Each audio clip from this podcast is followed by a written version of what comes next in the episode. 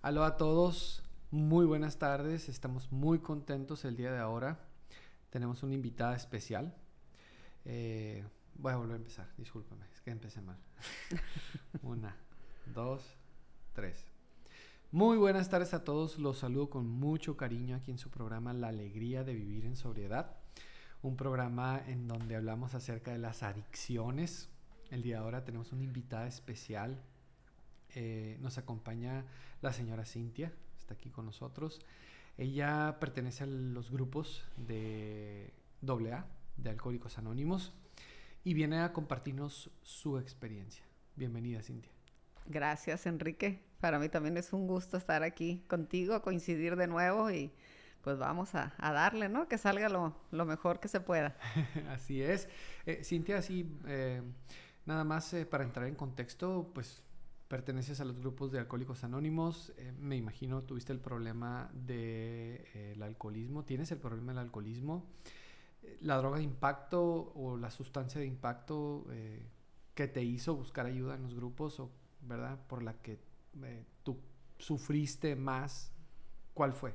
Pues precisamente el alcohol. Eh, yo jamás he tenido contacto con otro tipo de, drogas, de sustancias. No, no, no me tocó probarlas. te confieso, o sea, yo ahora pienso, ¿no? Que fue un instinto de conservación, pero siempre les tuve mucho miedo. Yo desde la secundaria tenía contacto con chavos que fumaban marihuana, usaban el pegamento, tomaban pastillas y yo los miraba y, sí, hubo un momento en que ahí hubo que te rolan, ¿no? La mota, pero eh, no, o sea, yo sentí algo en mi estómago así decía, no, no lo hagas, o sea, mucho miedo, la verdad. Eso fue lo que me salvó de probarla, no debes a creer que por virtuosa. No, eso se le llama la, prevención primaria, ¿no? Sí, es, la única forma de asegurarnos eh, de que no vayamos a tener problema nunca, ¿no? La única forma es, no la pruebes, no la consumas, ¿no? Alcohólica pura, Sí, ¿tú crees? pues, pero con es eso... Raro, ¿eh? Es raro encontrar un alcohólico puro en estos días. Con eso tuve, pues te cuento un poquito, fíjate que yo eh, creía que mi primer contacto con el alcohol ya había sido un poco adulta, pero no, yo tuve contacto con el alcohol, te voy a decir que a los ocho años de edad aproximadamente yo miraba las fiestas en la casa de mi mamá y mi papá, ¿no? Llegaban los compadres, los tíos y yo algo que a mí me incitó a beber fue mirar las conductas de los demás. Yo veía que se ponían más alegres, más felices y yo creía que era verdadero. Y yo agarré una vez y sin que se dieran cuenta, había varias botellas ahí en una taza de esas donde se toma café, le eché poquito de todos los que había. Y me quedó así la taza como casi llena y le di un trago. No me gustó, pero agarré y la puse arriba del trastero de la cocina y me salí a jugar. Y luego me acordaba, regresaba y le daba otro trago.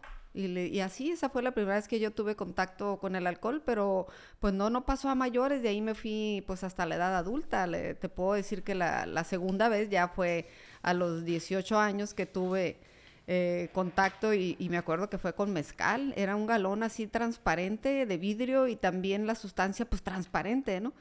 Y me volvió a caer la misma idea de verlas, estaba yo con otras dos, tres personas, yo era la cuarta persona y empecé a mirar que ja, y se reían y, se abrazaban, Enrique, o sea, había como cariño, o sea, como decía yo, ay, qué padre, yo también quiero hacer eso, pero yo estaba muy cohibida, yo vengo de una crianza donde las niñas aparte y los niños, y no andes de encimosa, y, o sea, cuidarse mucho, ¿no? Separar los, los varones de las niñas.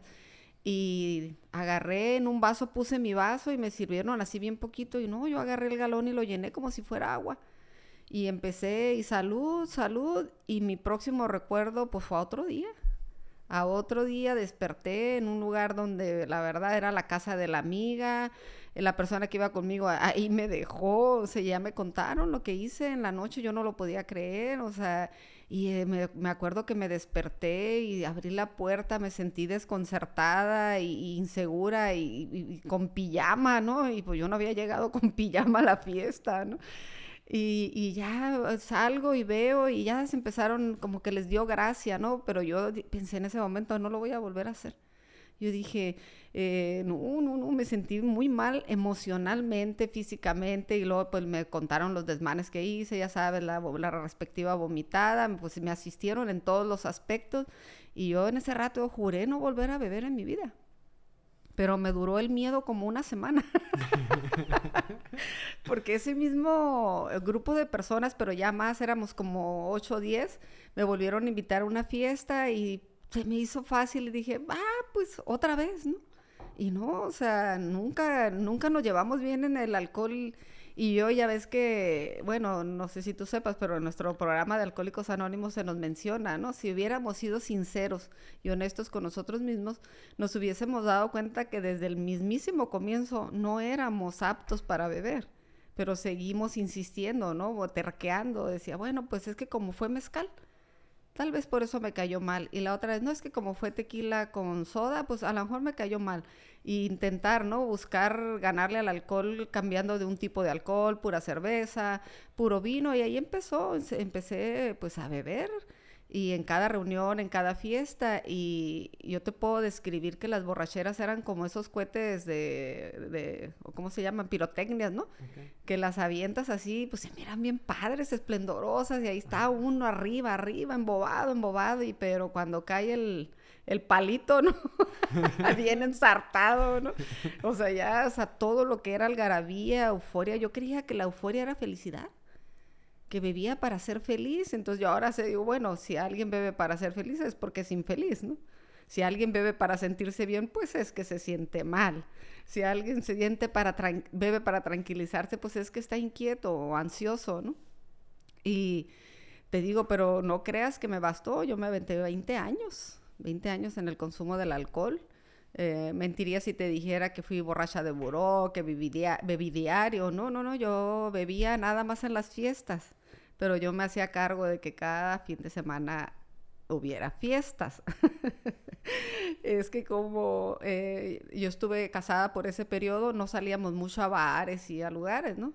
Y ahora yo entiendo y comprendo, ¿no? Por, qué tenía que beber en casa, por las actitudes y las conductas propias, pues, de una persona borracha, ¿no? Y aparte, pues, sabemos que hay un estigma social, ¿no? Ver al, al hombre borracho, pues, no está tan gacho, ¿no? se le pasaron las copitas, de su debilidad, andaba alegrito, pues, o bueno, sí se emborrachó, pero ver a una mujer, o sea, borracha, expuesta en la calle, pues no. O sea, porque eh, la enfermedad del alcoholismo es propia tanto en el hombre y en la mujer y tenemos los mismos síntomas. No porque somos mujeres somos distintas, padecemos la misma sintomatología que padece el varón. Exactamente igual. Nada más la diferencia que es esa, pues de que es más mal visto. Incluso si tú te das la oportunidad de ir a los grupos de alcohólicos anónimos, por cada 10 hombres hay una mujer, si es que hay una mujer. Pero, o sea, llegan y muchas veces en las familias, porque he sido testigo de eso, prefieren sacrificar a su alcohólica en la casa que pasar la vergüenza de verla en una agrupación por el mismo desconocimiento, incluso hasta le acercan el alcohol a, casa para que no salga, no, no, no, no te vean borracha, pues. Y pues bueno, eh, a lo mejor me voy a brincar mucho de, antes a, después, ¿no? Pero yo llegué a la edad de 39 años, Alcohólicos Anónimos, porque yo creía que todas mis actitudes, mis conductas, mis pensamientos, mis emociones, mis sentimientos, me los provocaba el alcohol.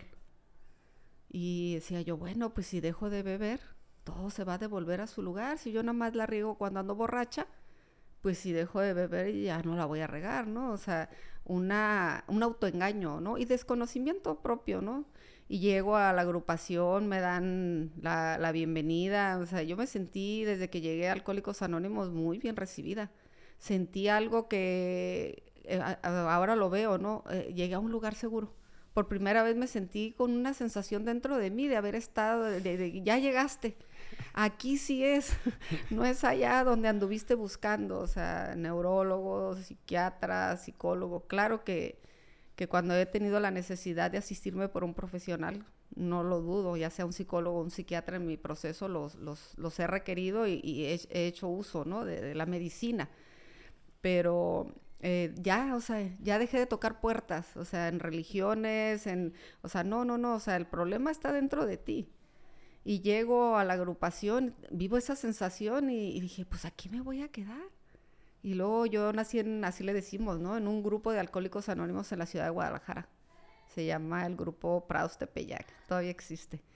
Y llego para allá, subo las escaleras y ya iba muy así, sácale punta, ¿no? Dije, pues la persona que me pasó el mensaje me dijo, yo te acompaño a tu primer junta. Y yo dije, no, no, yo no ocupo que me acompañes, yo voy sola. Y ya cuando estaba ahí supe a qué se refería, ¿no? O sea, cuando me preguntaron, ¿vienes por información para algún familiar? Y yo sabía, o sea, en ese momento me sentí como si hubiera, si me estuviera pasando lo peor de mi vida. O sea, y empecé a generar en mi mente, o sea, qué bajo has caído. Un grupo de alcohólicos anónimos, o sea, ahora sí te pasaste de lanza.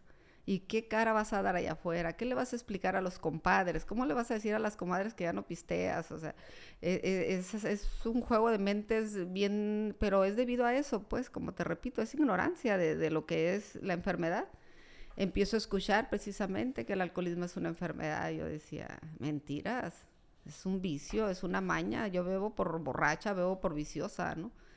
Dicen que el alcoholismo es una enfermedad incomprendida tanto para los familiares como para el mismo alcohólico que la padece porque pues cualquier otra persona se enferma, no sé, de cáncer, diabetes o no sé, de hipertensión, lo que sea, y la gente la apoya, la cuida, la...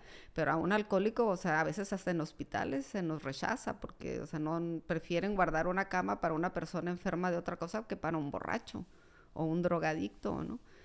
Y pues yo empecé a escuchar y, o sea, no, no, no aceptaba yo de verdad, o sea, el, hecho de que, de que fuera una enfermedad.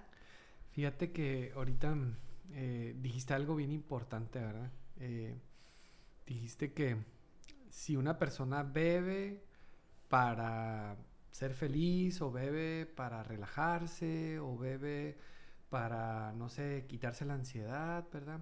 Eh, esto quiere decir que hay una causa, ¿no? O sea, hay una razón por la que una persona se vuelve alcohólica, ¿no? Hay una razón por la que tú bebes. ahorita tú mencionabas, no sé, me llamó mucho la atención la forma en la que empezaste a tomar. Empezaste a tomar licores fuertes, agresivos, ¿no? Y, no sé, yo quisiera preguntarte, porque he escuchado a muchas personas que comentan acerca de cómo es que eh, desde que comienzan a beber, lo que buscan no es disfrutar la bebida, sino el efecto de la bebida. No sé si a ti te pasaba lo mismo. Y, y por ejemplo, ahorita que decías, ¿no? En los grupos, dije, te diste cuenta que de ahí eras, ¿no? O sea, te diste cuenta. Me imagino porque precisamente es eso, ¿no? En el grupo empiezas a trabajar las causas por las que te sientes mal y por las que, por las que bebías y tratabas de anestesiar esas emociones negativas, ¿no? Pero ahí sí lo trabajas, ahí sí realmente es, es, la medicina, ¿no? No es la anestesia, sino es la medicina, ¿no? Me imagino en los grupos, ¿no? Eh, te quería preguntar esto, eh, ¿tú bebías para sentir el efecto o porque te gustaba beber o las dos cosas. Sí, doy es para, no es por. Yo también creía cuando me hicieron esa pregunta, ya en unos meses llegados a Alcohólicos Anónimos, me preguntó un compañero, me dijo, ¿tú por qué bebías? No, me dijo, ¿para qué bebías? Y yo le contesté, pues porque me gustaba. No, yo no te estoy preguntando por qué bebías. Yo te estoy preguntando para qué. Y, o sea, me quedé callada, no supe qué contestar. No sabía que yo bebía para. Yo creía que bebía por. Y ahí él fue el que me entró, me hizo entrar en un estado de, despertar, de, de, saber que yo vivía para darme valor. Porque era una persona sumamente asustada, miedosa. Y el alcohol me ayudaba a hacer lo que yo comúnmente no me atrevía a hacer. A decirle a las personas, si yo estaba molesta contigo, enojada, en ese momento me envalentonaba, a mí el, alcohol me empoderaba, me hacía sentir poderosa y ahora sí como, no sé si se valga, pero me sentía, lo comparo mucho como la niña del exorcista, ¿no? O sea, en cuanto, o sea, el elixir. O sea, yo, te, soy bien así de agarrar la cerveza en la mano, porque yo siempre empezaba con chelas y agarrar una, dos, tres, cuatro, y ya sabes, no, pues el desempance, ¿no? Algo más fuertecito y agarraba la cerveza así, cuando yo me acuerdo fría en la mano, yo ya estaba, yo ya me sentía empoderada, ¿eh? Todavía no me metía la, cerveza y yo ya sentía eso como de volteando para todos lados, ¿no? no, no buscaba quien me la había hecho, sino quien me la pagara, ¿no? Como si le hubieras puesto una película pausa de la última borrachera y le ponías play. Y ahora sí, a ver en qué nos quedamos. Y empezaba a voltear y pues arremetía con pues el borracho, la, la ley del más fuerte, ¿no? Te, te, encajas con los más débiles que sabes que en ese momento no se pueden defender o por pena, por vergüenza, que en este caso era, por ejemplo, el padre de mis hijos, ¿no? Que volteaba y lo miraba y a ver, a ver, a ver, a ver métete conmigo, ¿no? Dime algo. y este, entonces, pues definitivamente se bebía para sentir el efecto que, que me causaba el alcohol yo muy tarde me, no muy tarde, ¿no? O sea, cuando yo llegué a, a, A, yo ya sabía que bebía por el efecto que me hacía el alcohol. Porque yo dejé de pistear una vez, me puse una briaga de esas que dices, ay, hijo, no vuelvo a beber, ¿no? Es que, mira, me voy a ir por un poquito por ahí. Los borrachos padecemos de un síntoma característico que es la amnesia. O se nos olvida lo que hicimos, por eso volvemos a repetir. O sea, el miedo me dura unos días, me puede durar hasta una semana, bueno, me puede durar hasta un año y medio, que era lo que te quiero comentar. Yo duré un año y medio sin beber, sin ir a Alcohólicos Anónimos, de una borrachera esas que me puse que la regué en muchos sentidos y agarró ese día, me acuerdo que me sentaron en una silla y me dijeron, si tú te vuelves a emborrachar así, yo te voy a dejar. O sea, yo no voy a seguir permitiendo que mi esposa se ponga en esas condiciones, que haga esas cosas que hace. ¿no? Y yo, no creas que me asustó mucho el hecho de que me fuera a dejar, porque, o sea, yo dentro de mí decía, sí que estás esperando, de eso estoy pidiendo mi limón, que no ves que no tengo el valor de irme de la casa.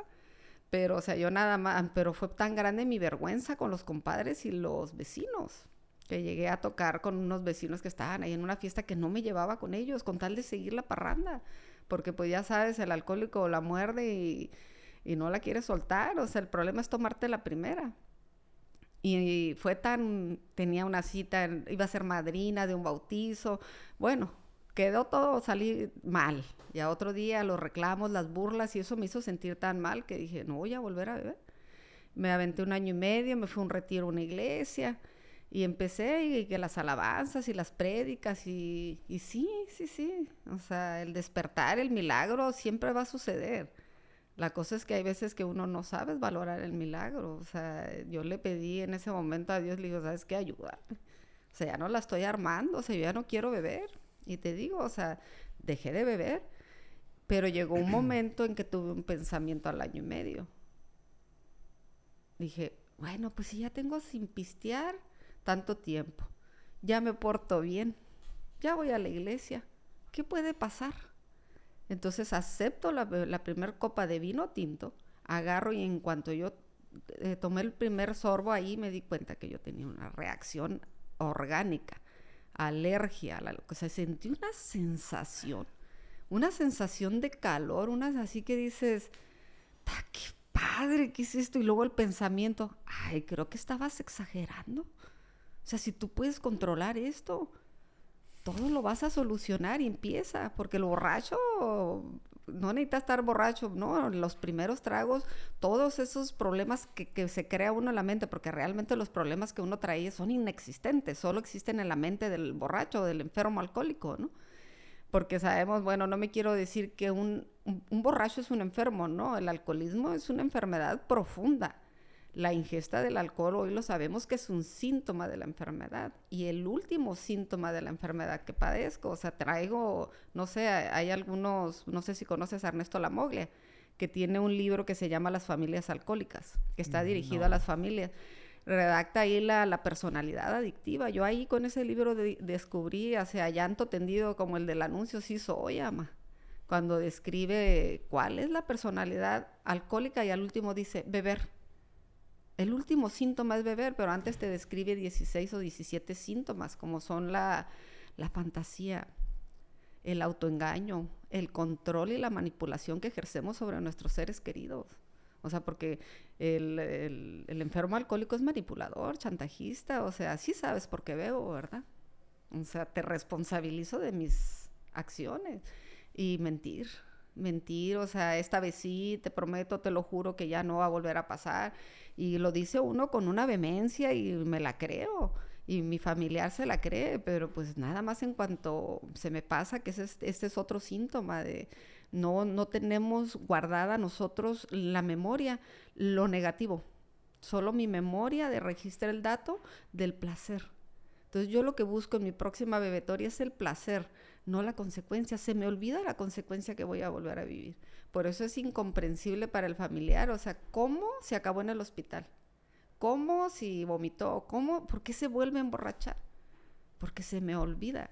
Por eso es tan importante las asistencias a nuestras juntas de alcohólicos anónimos. O sea, porque yo tengo años y me dicen a veces, pero ya que vas, ay, no me digas que vas a volver a beber.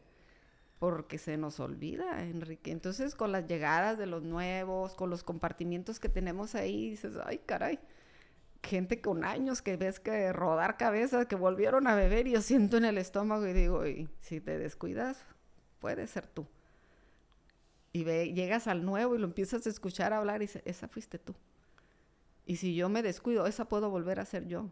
O sea, no hay una diferencia, pues. Y no sé si me estoy desviando mucho. No, no, no, está perfecto. O sea, es un problema de memoria muchas veces, ¿no?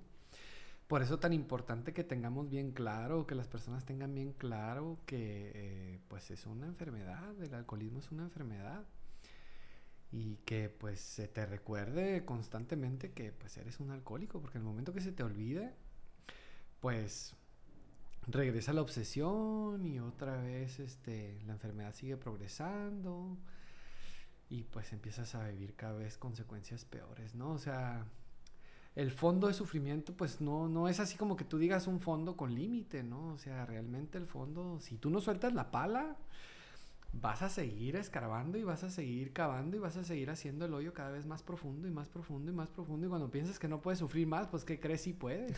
Sí. Sí puedes sufrir más. Sí, sí, sí. E, esta parte del control, ¿no? O sea, de que una persona que tiene el problema pierde el control. En algún momento se tiene el control, ¿no?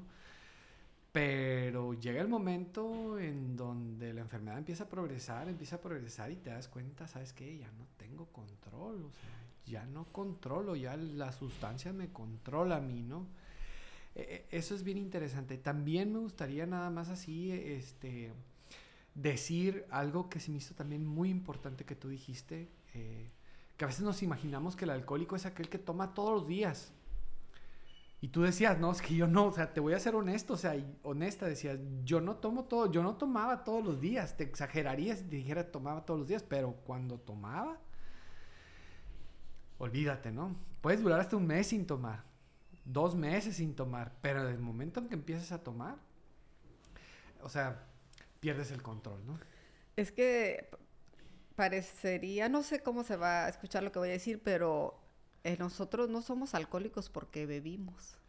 Nosotros bebimos porque ya éramos alcohólicos, porque la enfermedad del alcoholismo radica en el alma. Por eso te digo, o sea, es como una, perversa la perversa enfermedad Nosotros hemos enfermado nuestra alma desde muy niños. Eh, con pensamientos, son, eh, padecemos una condición que es así, con esa sí nacemos, que puede ser que te conviertas en un alcohólico. No es necesariamente que la llamamos la hipersensibilidad. Somos personas sumamente sensibles pero no nada más para lo positivo, sino para lo negativo. Y nuestra mente graba mucho lo negativo. O sea, yo desde muy niño un regaño de mamá, o sea, no era de, un niño que no es alcohólico, piensa, no, pues cometí una falta. Mi mamá me regañó, me castigó, o sea, me lo gané y perdona con facilidad a la madre, va, se le arroja los brazos y, se le va con una confianza porque sabe que se, que se ganó el castigo, ¿no? Y el niño alcohólico no piensa así, o sea, piensa, o mi mamá no me quiere, mi mamá me odia. Y entonces, pero vas a ver, cuando yo sea grande, tú me la vas a pagar.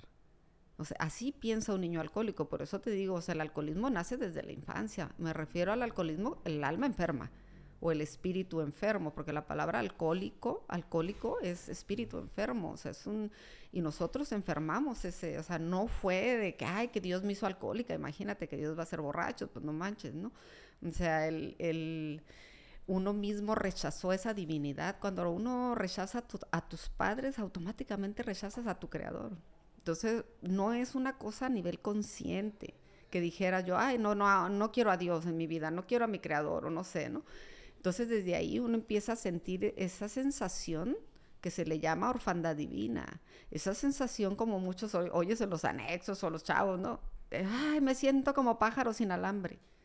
O sea, esa insatisfacción dentro de ti, que nada te llena, nada te complace, así tengas el logro económico, material, académico más grande, títulos, no te, van a llenar ese vacío, ese, ese vacío de, de que esa sensación de no pertenecer a nada, Enrique. O sea, llegas a una fiesta y, y jajaja, pero eh, estás como un holograma ahí, o sea, no perteneces. Llegas a las reuniones familiares y a todos los ves diferentes a ti, o sea, y va creciendo, pues. Entonces ahí, no sé, pues eh, eh, el espíritu, el alma se nos fue concedido y dado para que fuera el conductor de mi cuerpo, de mi vehículo. O sea, él debería de manejar mi auto, mi vehículo, pues mi, mi cuerpo. Pero cuando yo tengo esos pensamientos, desplazo, como dice en nuestra literatura, al Dios de mis padres. Lo rechazo, lo desplazo y pongo eso que la gente llama o llamamos ego. O sea, el ego debió haber ejercido una función entre la inteligencia, entre el espíritu y la inteligencia. Pero como a mí no me gustó la rola que me tocaron, porque pues nací con esa hipersensibilidad, o sea, mucho resentimiento acumulado, envenenas, el, resentimiento se va hasta la sangre, te corroe por la sangre, o sea, no es un pensamiento, no es un sentimiento, es veneno puro. Entonces desplazas al, ahora sí que al, Dios de que te creó, a, tu deidad, pues al poder superior, que nosotros en Alcohólicos Anónimos tenemos esa facilidad, esa oportunidad, o sea, tú eres libre de creer en quien tú quieras, en lo que tú quieras. O sea, no te, no te vamos a imponer un Dios, no, no, no.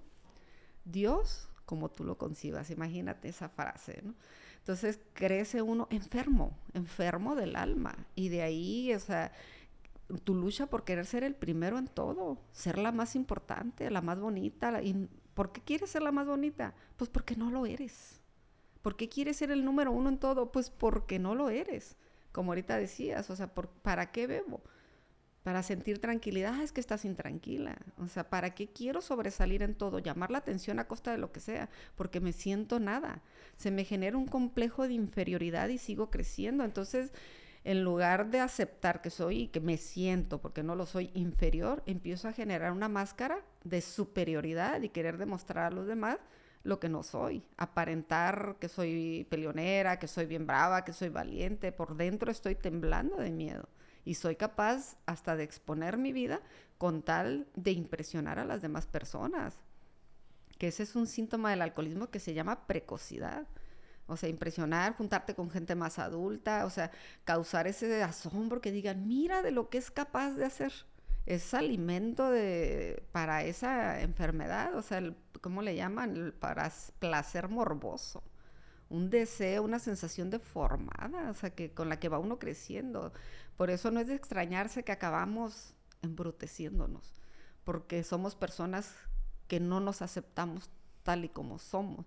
Entonces, no sé, nosotros tenemos un libro que se llama Transmítelo, donde narra la, la, historia, pues, de nuestro, uno de nuestros cofundadores, que es Bill W., donde él narra cómo él nació físicamente, cómo se fue desarrollando y describe muy bien el, la personalidad adictiva.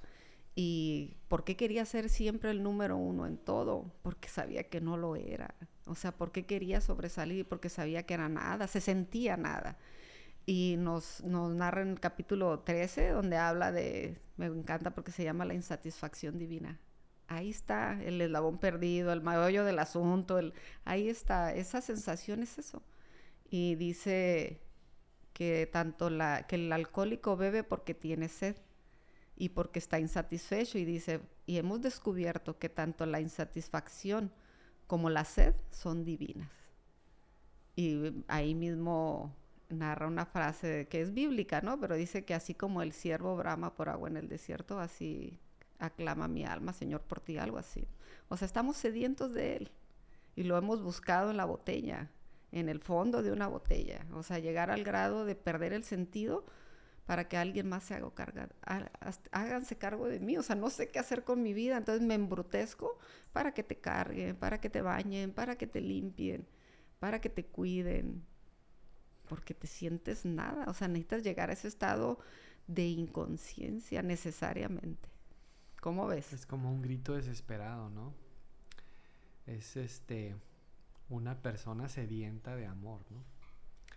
y eh, busca llenar ese vacío a, través de, una sustancia, ¿no? Como lo es el, el alcohol, ¿no? Es un problema emocional que tiene que ver con lo más profundo, ¿no? El síntoma es, decíamos ahorita, la, el alcohol, la bebida, pero debajo de la puntita del iceberg hay una profunda neurosis, ¿no?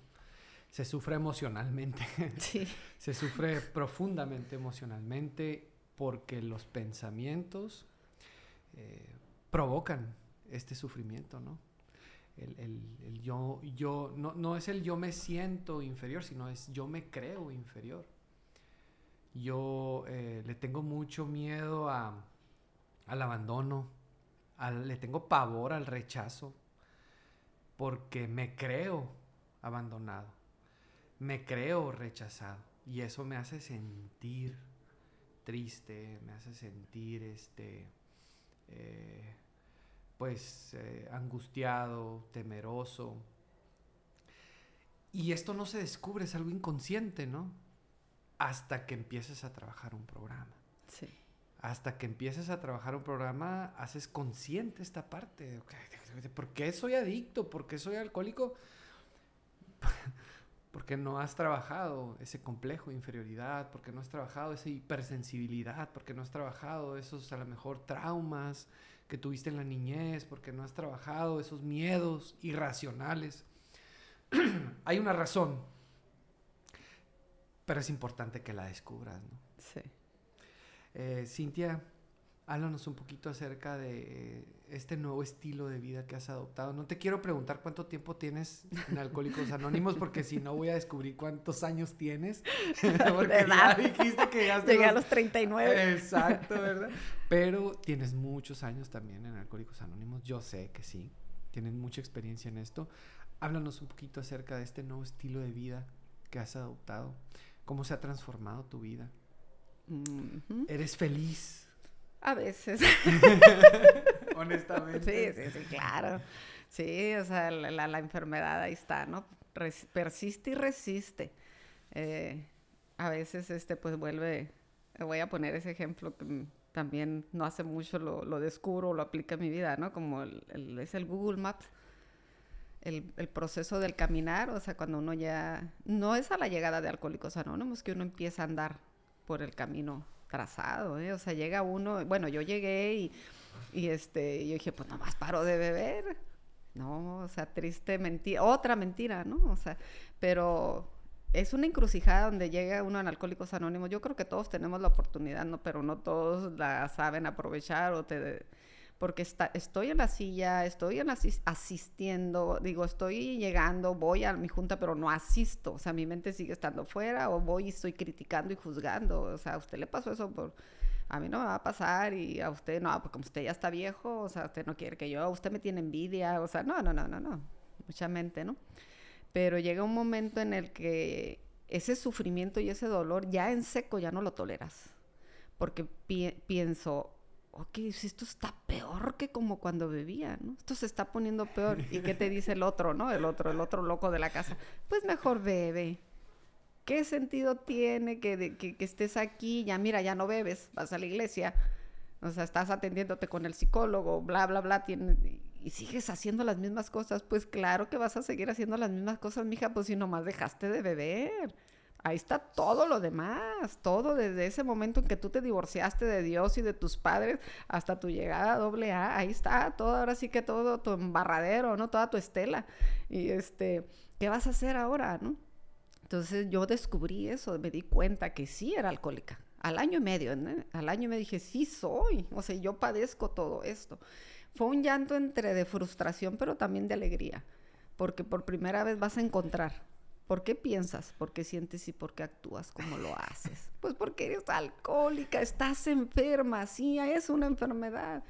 Y no eres culpable de padecerla. Uta. O sea, porque lo escuchas muchas veces, no eres culpable. Pero en ese momento te das cuenta que realmente no eres culpable de padecer la enfermedad, pero desde el momento en que la descubres, te tienes que hacer responsable de tu enfermedad. Em, y entonces ya es cuando yo dije, a ver, ahora sí, díganme de qué se trata esto, ¿no? O sea, llega realmente un estado de rendición, porque una cosa es estar en sumisión y otra cosa en rendición, porque la sumisión es miedo, miedo a volver a beber o en lo que se les pasa, en lo que me la fían, en lo que la esposa me vuelve a recibir en la casa, en lo que el marido ya no me reclama, entre, ajá, entre lo que me recupero el cuerpecito, ¿no? Que, que entre que el hígado se recupera un tiempo, ¿no? A estar realmente en rendición, o sea, a mí me pasó eso casi a los dos años de edad en Alcohólicos Anónimos, cuando volteé y entonces a una compañera le pedí la ayuda, le dije, ayúdame por favor desde que llegué me quisieron ayudar. Le dije, ahora sí, dime de qué se trata esto. Porque sí me di cuenta de que no era la bebida nada más. O sea, que sí estaba parando de beber, pero que yo seguía con mis mismas actitudes, porque como dices, hablaste de una neurosis. El previo beber es la neurosis, la enfermedad del miedo, ¿no? Miedo a todo, a vivir, a morir, a que easy, easy, o sea, todo condicionado, ¿no? Y ahí pedí la ayuda, lo que nosotros llamamos amadrinamiento formal. Nosotros los alcohólicos tenemos la bendición de contar con un acompañamiento, unos guías. En el caso de las mujeres se nos sugiere que nos, nos guíe una mujer y en el caso de los hombres pues un hombre, ¿no? No es, no es regla ni es una sugerencia nada más por experiencias vividas también ahí, ¿no? De los enredos y ya sabes, ¿no? Eh, no, al alcohólico nomás le muestra un poquito de interés y crees que ya está el hombre enamorado de ti, ¿no? O sea, ya poquito me está prestando atención o algo, ay, me ama, quiere conmigo, ¿no? Son pensamientos alcohólicos. no vayas a creer que es otra cosa.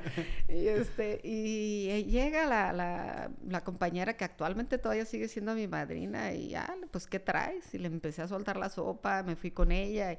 Esos secretos, esos secretos que uno piensa que te vas a llevar a la tumba, esas, eh, a la tumba, esos pecados que crees que ni Dios te puede, fíjate, nomás el ego de un alcohólico creer que ni Dios te puede perdonar, o sea, qué tan grande es tu ego que creer que no tienes, no alcanzas el perdón divino, ¿no? Y ya, ¿qué está dispuesta a hacer? Pues lo que sea, me dice, hasta obedecer. Ay, casi como que son bien drásticos. Y la volteo y la miro, pero en ese momento era tanta mi sed mi, mi ansiedad, mi necesidad, que le dije, sí, sí, sí, ¿a qué o a quién? Y me saca el libro de texto básico de Alcohólicos Anónimos, me dice, a lo que aquí dice. Dice, porque si usted hace lo que aquí dice, le va a suceder como aquí dice. Si usted hace como aquí dice, le va a suceder lo que aquí dice. No, pues va, dulcemente razonable, ¿no? Y te digo, si ha habido algo, como dices, de alegría, de plenitud, serenidad o felicidad en mi vida, ha sido por la obediencia. Porque si algo me expulsó de mi paraíso interno o de mi familia, aún viviendo con ellas, fue la desobediencia.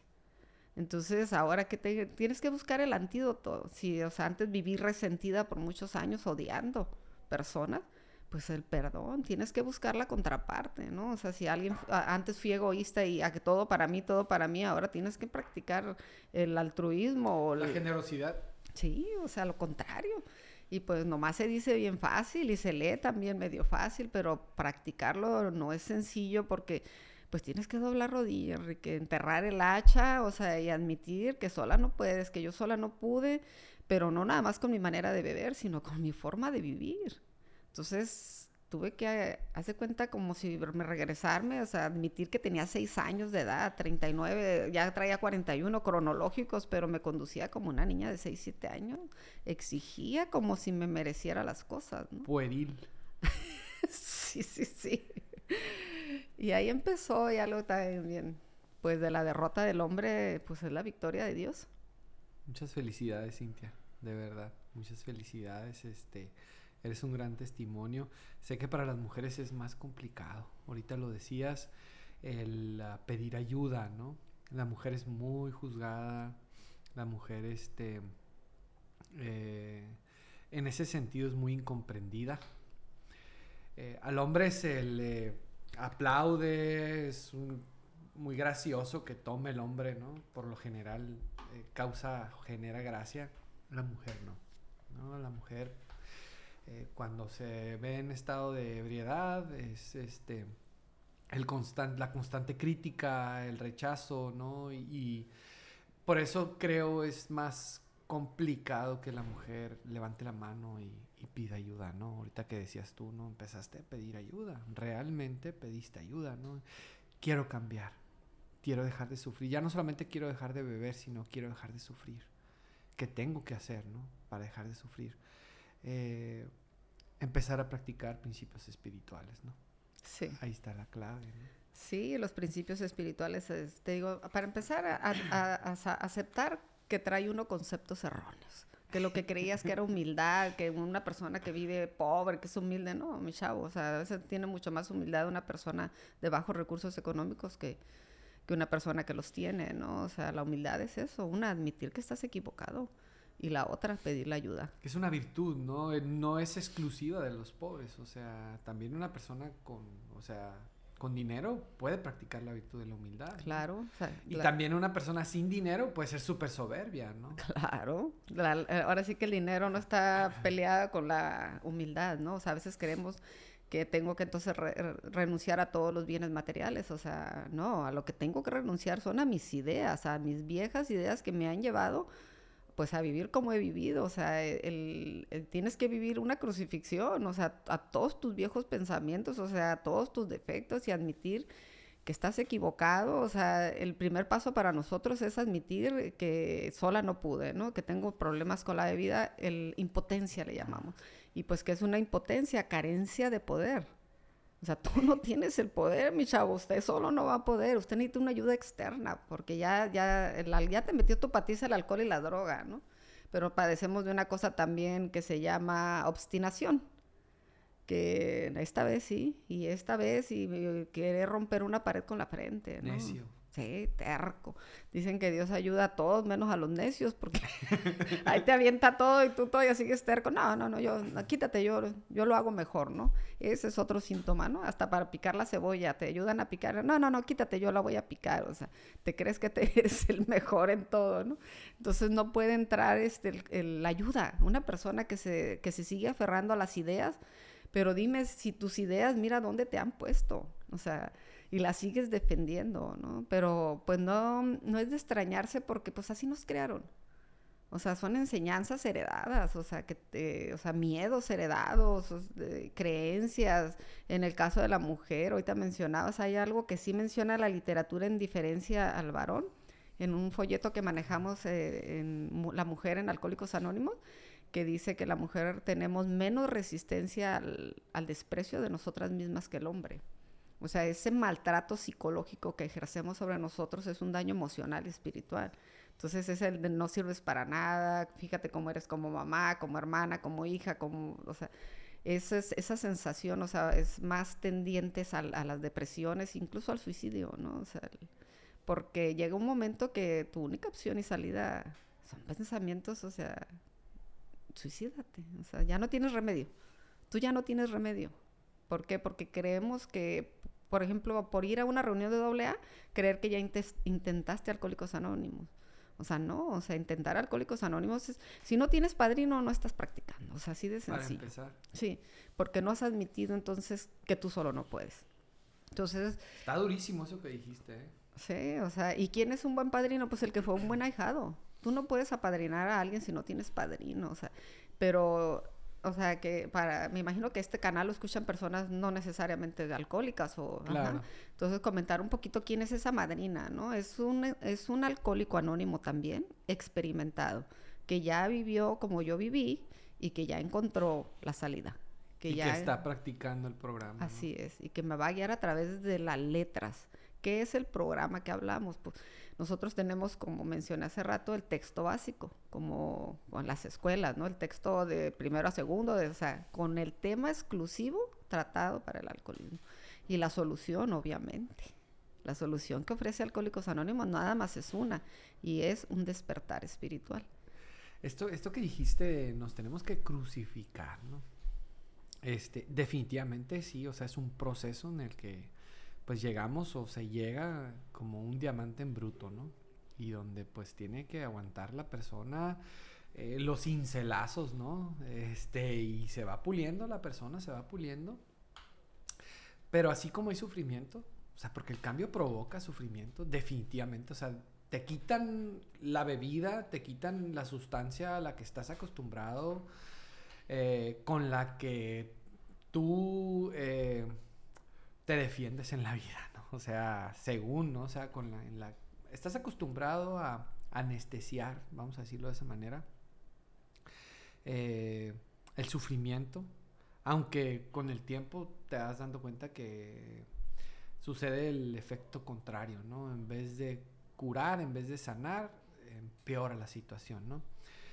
Eh, te, la, te quitan esa sustancia, esa muletilla con la que enfrentabas tú la vida, con la que estás acostumbrada a enfrentar la vida, y te quedas así, o sea, ahora sí, este, te quedas con tus complejos, te quedas con tus miedos, te quedas con tu y ahora sí enfrentar la vida así tal como pues yo yo le llamo pues Dios no a mi poder superior no así como Dios te hizo al natural así vas a enfrentar la vida. Al principio es difícil porque no tienes las herramientas no estás acostumbrado a usarlas no estás familiarizado a utilizar las herramientas pero con el tiempo te digo al principio sufrimiento es crucifixión vamos a decirlo de esa manera pero después después me imagino que sí renaces exactamente es una conversión porque después tienes la oportunidad de experimentar paz, tranquilidad.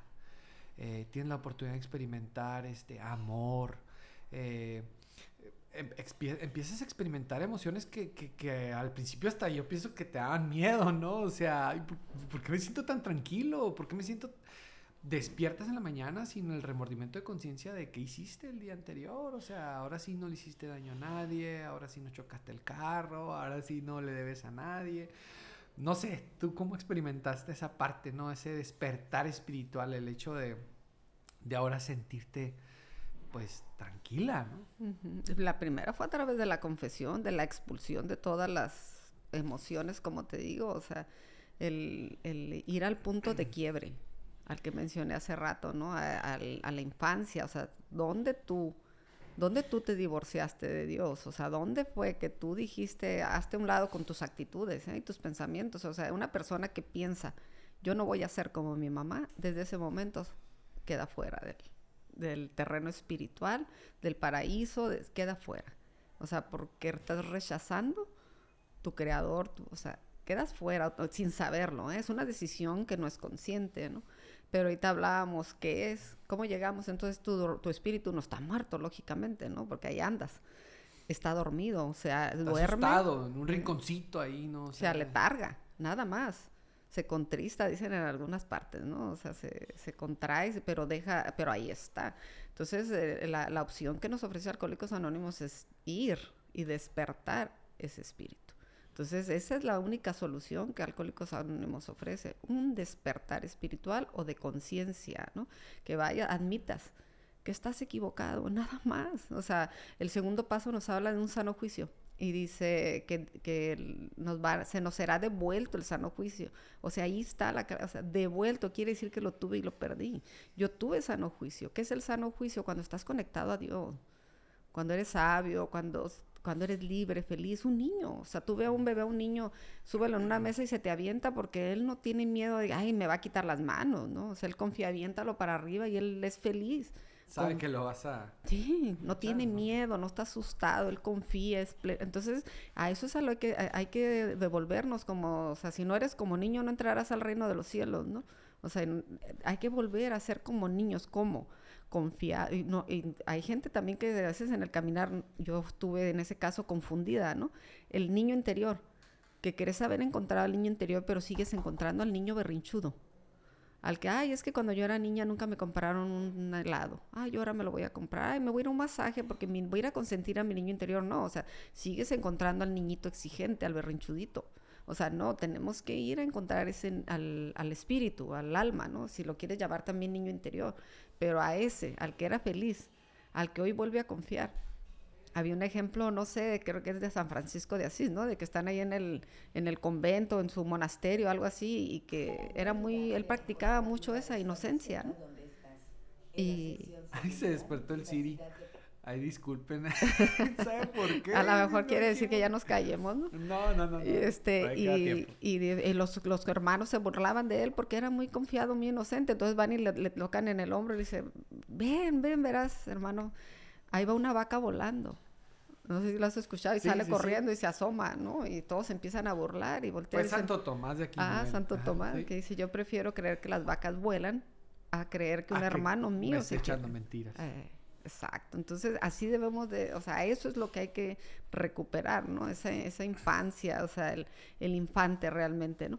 Y sí se puede porque el programa los 12 pasos de Alcohólicos Anónimos te va llevando de la mano, te va llevando, o sea, no están escritos del 1 al 12, ¿no? Sino hay pasos que tenemos que dar, o sea, caminar sobre esos pasos, o sea, primero tengo que leer, apadrinarme, que me enseñen qué está diciendo ahí, porque son palabras que desconocemos, ¿no? Es como escrito, este, no sé, en braille, pero empiezas poco a poco y te voy a decir una cosa, Enrique, yo no creo que haya un alcohólico anónimo que haya hecho estas cosas por virtuoso o porque diga, ok, ya escribí mi primer paso y ahora qué sigue, no, o sea, lo hemos hecho al principio por necesidad, es la verdad.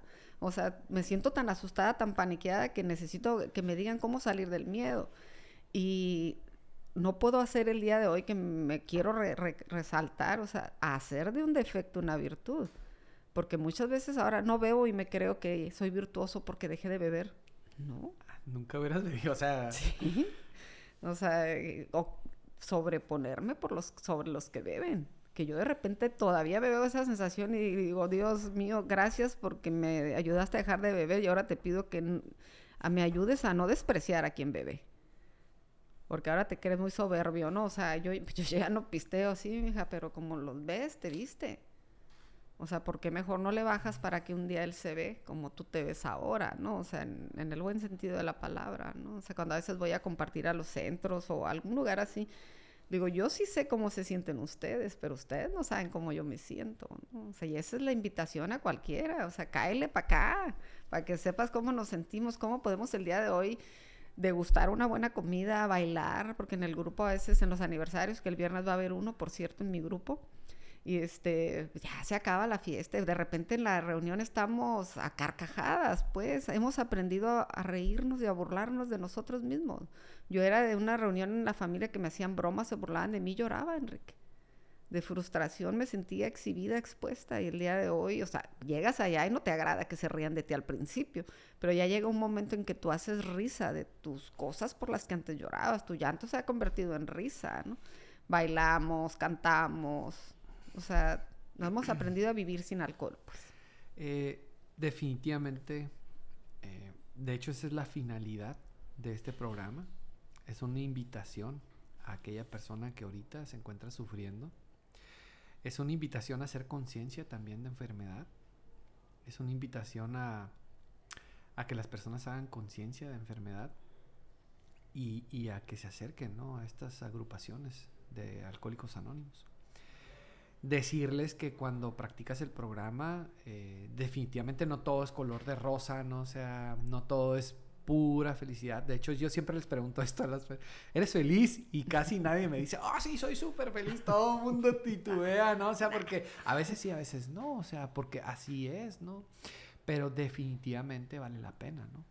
Vale la pena eh, vivir el programa, vale la pena dejar de beber, vale la pena este, eh, trabajar con tu persona. Vale la pena porque aprendes muchísimas cosas, ¿no?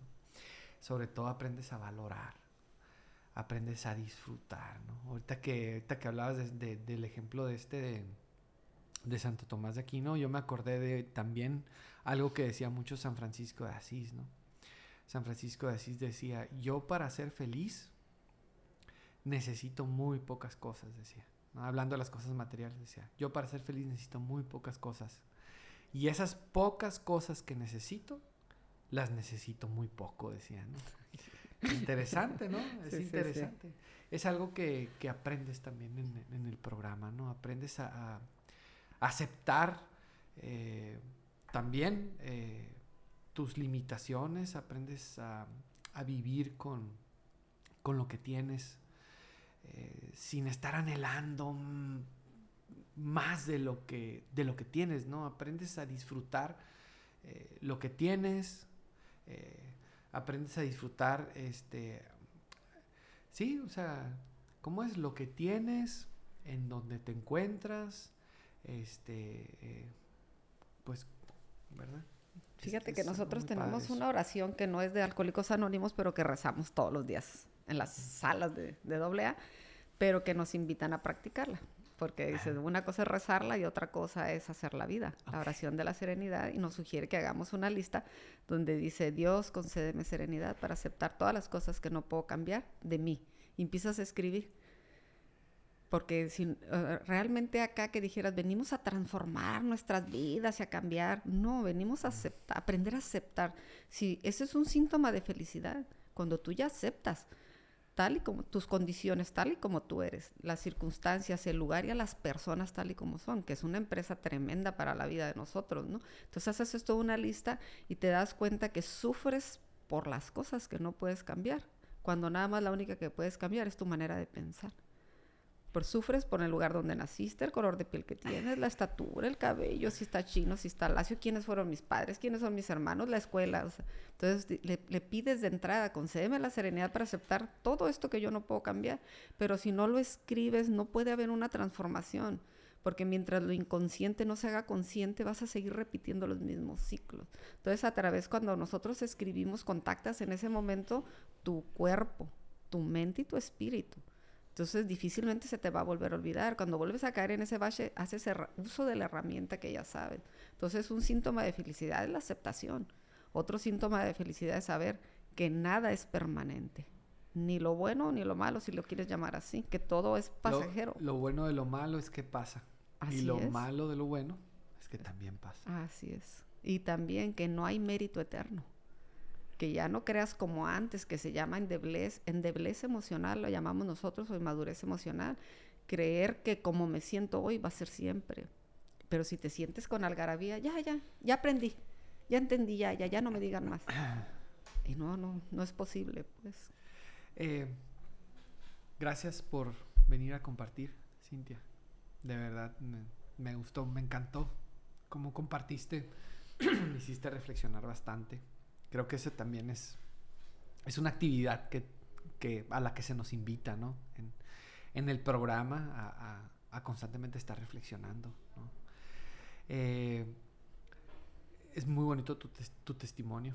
Eh, de verdad, yo alcanzo a percibir una alegría en, en tu mirada, en tu sonrisa. Este, la forma en la que transmites, eh, se nota que lo crees, que lo que dices lo crees. Que lo he vivido. Porque lo vives. Sí, sí, sí. Precisamente por eso, ¿no? Eh, te diría, eres un ejemplo a seguir, pero pues realmente eres un testimonio más de estas agrupaciones. Realmente la intención es, es este, pasar el mensaje eh, que sí se puede que sí se puede y que si en algún momento aquella persona que ahorita nos pudiera estar escuchando este, está buscando la salida, está buscando una respuesta, está buscando dejar de sufrir, creo que este, deberían de hacer la experiencia, dense la oportunidad de hacer la experiencia en una agrupación. Están los grupos en, me parece que en todo el mundo existen, hay grupos en todos lados. La invitación es a que a que sean la oportunidad de ir a estos grupos y de, y de, y de, de conocer este programa. Gracias Cintia por tu testimonio, que Dios te bendiga, te deseamos muchos años más de sobriedad y pues ánimo Cintia, bendiciones. Gracias Enrique, fue un gustazo. ya teníamos rato que no trabajábamos juntos. Sí, sí, sí. Como siempre, un placer estar contigo y la, la apertura que das para este trabajo tan, no importante para nosotros, ¿no? Porque, pues, sino para los que todavía están allá eh, en, la, en, la, en la guerra, ¿no? y sabemos que vivir en las tinieblas no es, la, no es la adicción, no es el consumo. Vivir en las tinieblas es, vivir en el desconocimiento de la enfermedad. Conocimiento es poder. Así es de que los invitamos que vengan de las tinieblas hacia la luz, ¿no? Bendiciones a todos, gracias por escucharnos aquí en su programa La Alegría de Vivir en Sobriedad. Antes este programa se llamaba La Esperanza Nunca Muere. Sí, sí, sí. nada más que le cambiamos el nombre porque así estaba muy, muy radical el nombre, ¿no? De La Esperanza Nunca Muere. Este, y le pusimos ahora ya, eh, le pusimos la palabra La Alegría. En vez de poner muerte, pusimos alegría la alegría de vivir en sobriedad, porque yo considero que sí, cuando una persona empieza a vivir no solamente en abstinencia, sino en sobriedad, eh, recupera esa parte de la alegría, ¿no? Bendiciones, Cintia, que estén muy bien, gracias por venir. Eh, nos vemos este, en otro programa la próxima semana aquí en su programa La Alegría de Vivir en Sobriedad. Bendiciones.